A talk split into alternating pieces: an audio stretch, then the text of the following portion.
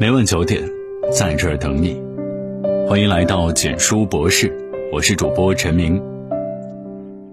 人生每个阶段都有不同的使命，在学生阶段，努力学习，为将来积累更多的筹码，就是这个阶段最重要的使命。父母总是把孩子保护得太好，孩子们没见过风雨，未尝过人间的辛酸。他们唯一的需要付出的努力就是学习，所以他们抱怨学习辛苦，抱怨课业太繁重，抱怨作业太多。可是孩子，你凭什么不努力呢？你目前安逸的生活是因为有父母在替你负重前行。你总要长大，父母总要老去，总有一天你要背起生活的重担。整个世界都在努力，你凭什么不努力？你总在抱怨中国的教育制度太残酷，中国的孩子没有童年，只有学习。难道真的只有中国孩子这么累吗？美国斯蒂文森高中大约有百分之二十七的学生为了保持清醒使用咖啡因，百分之六十的学生晚上只睡五至六个小时，百分之七十五的学生会在上下学的火车、汽车或渡船上睡觉。韩国的中学生每天要布置辛苦的学习十七个小时，一般放学之后就去图书馆继续上自习，等到图书馆关门了，再找到自习室，通常学到半夜才回家，而且不仅在学习上日以继夜，甚至连体育课的训练强度都跟部队里差不多。日本家长在孩子小学和初中阶段就开始不惜重金，让孩子进入各种补习班学习。数据调查显示，日本小学生中有大约百分之四十的学生上补习学校，到了初中增长到百分之六十五。印度孩子们起早贪黑，早上四点半就起床去上补习班，上完补习班之后上正课，正课结束之后晚上还要补习，只为考上好大学。整个世界都在努力，你有什么理由不努力？世界上唯一公平的事情就是时间了。在相同的时间里，孩子获得了什么？这才是教育的根本问题。别把努力想的那么难，也别把优秀想的那么遥远。每天都比昨天更好那么一点点，哪怕是一个单词，你的努力也不会被辜负。父母养你长大，你是父母老年的依靠，你凭什么不努力？父母是孩子世界的支柱。在父母为你撑起的世界里，你安然地享受着岁月静好。生病了有父母的嘘寒问暖，作业不会做了有父母辅导，父母辅导不了，那有父母为你报的辅导班。衣服是父母洗好晒干折叠好的，营养均衡的每日三餐是父母精心准备的。但是总有一天，你会慢慢长大，父母会慢慢变老，你的身姿变得逐渐挺拔。父母开始佝偻着腰，乌黑的头发逐渐变得斑驳，脸上开始皱纹横生。总有一天，你要成为父母的保护伞。如果你不努力，将来你拿什么去照顾父母，去照顾你的家庭？你见过父母生病，但是因为拿不出医药费而在病房外痛苦的儿子吗？你见过因为给儿子买一套房，年老还在为生活奔波的父母吗？父母让你无忧无虑的长大，可是你能够让父母安享晚年吗？这就是你努力的理由。现在的努力是为了将来更多的选择。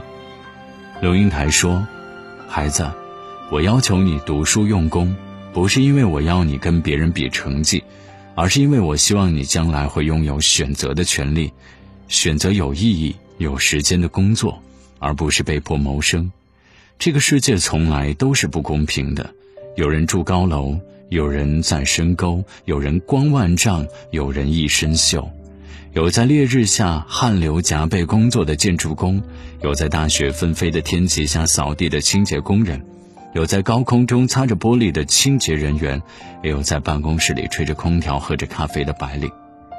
每个人都要工作，只是有的人有的选择，而有的人没有选择。你现在的努力，就是让你将来有更多选择的机会。世界不公平，但是你付出的努力是公平的。你今天多努力一分，你的未来就多一分希望；你今天多刻苦一点，你的未来就多一种可能。同学们，世间的道理就有千万条，每一条都在告诉你：少年时代要发奋苦读，拥有选择权的人生才是你想要的人生，对吗？人生是由一步步的脚印组成的，一旦走偏了，就再也没有可能回头了。这世界本不公平，这世界又异常公平。你得到的其实都是应得的，你有多努力，就有多特殊。而我们要做的，就是无论起跑线在哪儿，无论自己落后多少，都要咬紧牙，不管不顾向前飞奔，直到旭日东升，雨过天晴。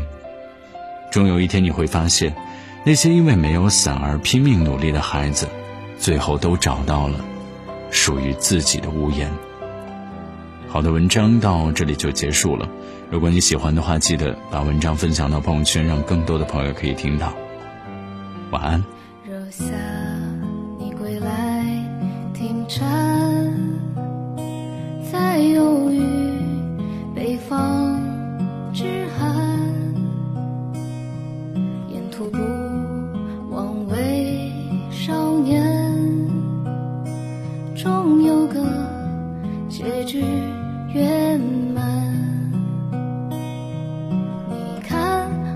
顽皮细雨照耀过远帆，修理过小店某处忽明忽暗的灯盏。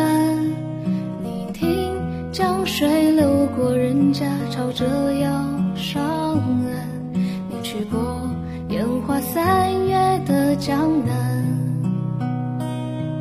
你看，秋月温柔撕破了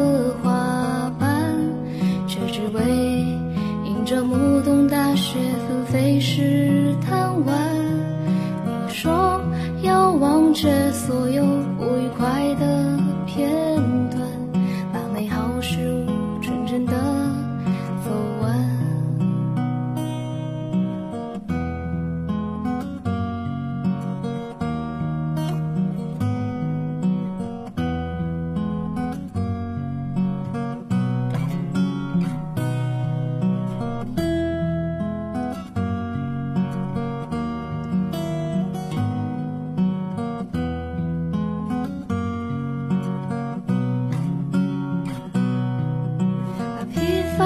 起装进铺纸的长街，把失败恋爱藏进路人的详谈，把起舞的今日写成诗篇，多年后也不遗憾。把无畏春风融进街边的早餐，把仰头月色化为潇洒的释然，把漫长的故事变成短暂，才配得起勇敢。